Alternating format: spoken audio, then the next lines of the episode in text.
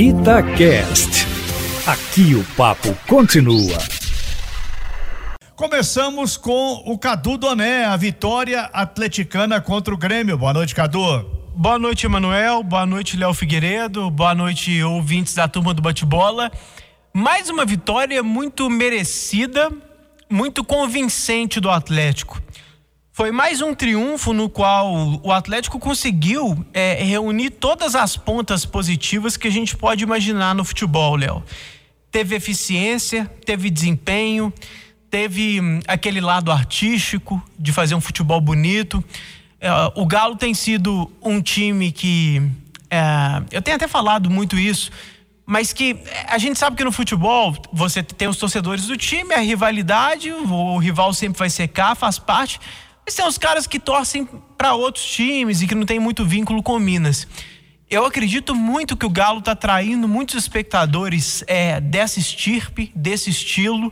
É, gente que gosta de futebol e que não necessariamente torce para o Galo ou, e nem contra pela qualidade do futebol apresentado, por, por ser um dos poucos, talvez o único no momento no Brasil, que joga um futebol mais fluido, mais dinâmico, mais solto, mais bonito, é, mais parecido com o que a gente vê numa Premier League, com o que a gente vê numa Champions League.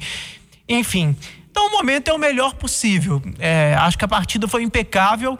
Dos 90 minutos, eu diria que o Atlético foi melhor em 83, sabe? Assim, o Grêmio teve uma hora lá que o Atlético deu uma arrefecida leve, o Grêmio assustou um pouquinho, mas assim, partida completamente controlada é, pelo Galo. E uma das coisas que me agradam muito, Léo, eu já falei várias, né? Mas uma das coisas que me agradam muito e que também é, é uma raridade no futebol brasileiro é que o Galo faz o gol e continua atrás do segundo. Faz o segundo, permanece em busca do terceiro. E por aí vai. Isso não é loucura. Isso é estar mais perto da vitória. Porque aqui no futebol brasileiro vigorou por muito tempo e ainda é o modus operandi vigente. Você fazer 1 a 0 e colocar todo mundo lá atrás. O Galo não muda o jeito de jogar depois de fazer 1 a 0 entendeu, Léo? Continua com os zagueiros lá em cima, com a marcação pressão. Aliás, é outro aspecto que me agrada, porque é, eu mesmo falo bastante do, do jeito do Sampaoli de atacar, mas assim como os seus mentores ou como os técnicos que são relacionados a ele, é, entre eles o Guardiola, que até não é um final de semana bom para falar, né? Porque é. perdeu pro Leicester, mas eu vi o jogo, foi três pênaltis, foi meio enganoso aquele placar, mas enfim. Eu só vi é, os melhores momentos, então não vou contestar. Não, o primeiro tempo foi um a um, o Manchester City jogou muito melhor, mas enfim. É, o Guardiola fala que todo mundo associa ele ao ataque e que ele preocupa muito mais, ou tanto quanto com a defesa. Porque é aquela história de perder a bola, querer recuperar rápido. O Atlético faz isso. Por isso que às vezes os jogadores se cansam, inclusive, e tem de sair. Foi o caso do Natan, por exemplo. É, foi um pouco porque ele estava voltando de contusão, mas um pouco também porque esse sistema de jogo do Sampaoli exige esse lado físico. E esse era até um dos motivos que eu. Mais um dos milhões de motivos para eu não entender, entender por que, que o Sampaoli queria o Thiago Neves, né? Porque não tem nada a ver com o que ele gosta. Mas, é, graças a Deus, os ele gênios veio... têm seus momentos de loucura. É, exatamente, exatamente. Boa, Léo. É, mas graças a Deus o gênio aí foi ajudado pela é, torcida, é, pela torcida, pelo acaso aí e por você. É, é. aqui, mas por falar do São Paulo, deixa eu só fazer um parênteses aqui. Você me tirou um pouco me, do ar aqui. Me chama, é porque eu, eu não sei se você não dá essa notícia aqui. Olha só, além do lado tático que a gente elogia e vê muito diferente da maioria, ou praticamente todos no futebol brasileiro, o time do Sampaoli, a famosa e decantada intensidade do time marcar pressão, do time fazer. Mas tem um lado do Sampaoli que a gente não vê, porque é o lado do dia a dia ali, das palestras. Como ele mantém o time motivado. É. Sabe? Como os caras compram a ideia dele mesmo. E não é na base da porrada, não é no jogou mal, sai do time. Muito pelo contrário, o Mailton tá lá, quase para sair do Atlético, aparece de titular. Por quê? Porque estava treinando bem. Então, ele tem uma capacidade de, de convencimento aos atletas. Os caras compram a ideia dele que o Atlético voa o tempo inteiro. Você citou o, o, o exemplo do City, agora há pouco o Liverpool ganhou do Arsenal, mais uma vez um jogo muito bom, e o Liverpool atacando o tempo inteiro. É. O tempo inteiro, porque é a maneira de jogar. Então, os jogadores compram a filosofia dele, Cadu. E aí é jogador estrangeiro, é jogador brasileiro. É...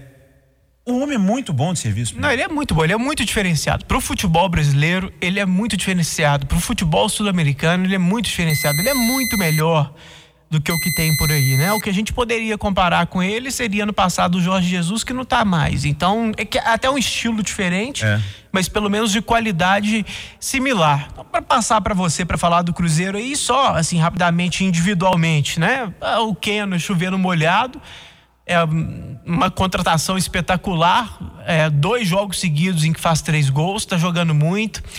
É, o Everson, aí é mais uma vez é, louvar o Sampaoli e não ter pudor de dar o braço a torcer. Eu, inicialmente, não é que eu achei a contratação ruim, mas eu pensava que seria um pouco injusto com o Rafael tirá-lo do time. Eu também Mas o Sampaoli é assim tão também. iluminado que o Everson, ele já tem feito grandes defesas e deu uma assistência. Na verdade, ele deu ele várias, deu, né? Essa é, resultou não, mas, em gol, É, né? não, é assistência mesmo. É. Ele tem mais assistência que... Ele vai terminar o campeonato com mais assistência que um monte de camisa 10 aí, pode escrever. Então, assim, é, honestamente, hoje, eu, eu, eu não tenho pudor, repito, em, de certa maneira, rever minha opinião e falar, olha... É, qualquer um dos dois que ele escalar, para mim é plausível, é justificável e honestamente até com um pouco mais de tendência para o Everson por esse lado de, de jogar com os pés, que faz diferença mesmo, viu, Emanuel? Bom, a torcida está gostando dele. Agora tem um, um episódio que foi visto e precisa ser comentado, é que depois que o Everson deu aquela bola pro Keno fazer o gol, e o Atlético foi comemorar com ele. O primeiro a abraçar o Everson foi o Vitor, que é um grande ídolo do Atlético, continua sendo um jogador muito respeitado no Atlético e no futebol brasileiro. Isso mostra o seguinte: a união do time. Todos comemoram os gols, todos vão abraçar aqueles que fazem a diferença. E isso pesa muito no futebol. Mas Léo Figueiredo, e o, e o jogo do Cruzeiro? O que que há para se comentar ainda? O que que o Cruzeiro pode fazer para sair dessa situação melancólica no Campeonato Brasileiro? Porque os jogos estão passando e a reação não chega. É, Manuel, mais uma vez vai ficando cada vez mais apertada a corda, né, para o Cruzeiro voltar para a Série A. Na semana passada a gente falava, né, fazíamos um comentário aqui que serve muito bem para hoje, ele já servia na semana anterior, que é que o Cruzeiro precisa de, de algo novo. O Cruzeiro precisa de, de uma mexida, de uma mudança. Como tem a dificuldade de contratar jogadores, porque não pode registrar, é, tem que ser lá dentro mesmo. Uma mexida no time, trocando alguns titulares, para ver se algo de diferente acontece, Manuel, porque o Cruzeiro não tem um grande elenco, mas para a disputa da Série B, o Cruzeiro tem um elenco, pelo menos no papel, que era mais do que suficiente para estar tá entre os quatro, independentemente dos menos seis pontos, que sim, precisam ser considerados, mas mesmo assim a campanha do Cruzeiro seria ruim. O Cruzeiro precisa de algo novo. Aí hoje, Cadu, tá chegando o Zé Eduardo, que a gente vai ver o que não é. Não é o Zé Love, não, viu, não, gente? É, não é aquele, não. não é é o, 80 anos. Esse, o garoto tem 10 jogos, 9 gols. Então, beleza, né? Dá para criar uma esperança, mas uma coisa é jogar no Cruzeiro, amigão. E com a, é. com a pressão que tá agora e com o desânimo que tá imperando no Cruzeiro agora. Aí pode reaparecer o Sassá, que em plenas condições de sanidade, nós jamais vamos falar, ah, não, volta com o Sassá. Mas pro atual time, que o Marcelo Moreno não está jogando nada, o Thiago não justifica. Vai que o Sassá entre em placa. Não, então, tecnicamente ele é muito melhor do que os dois. Exatamente. Né? E fisicamente é, dúvida, também. A dúvida é a se parte a, mental. A cabeça, né? né? Se, se, tá, é, se tá no lugar. Mas tecnicamente ele é muito Concordo. melhor do que o Moreno e muito melhor do que o Thiago. Concordo. E, e muito, com todo respeito, viu, Sassá, mas muito cara de Série B futebol mais físico, Você mais. Né? Não, mas é sério. é, mas que é um futebol mais pegado. E o, e o Sassá é mais forte.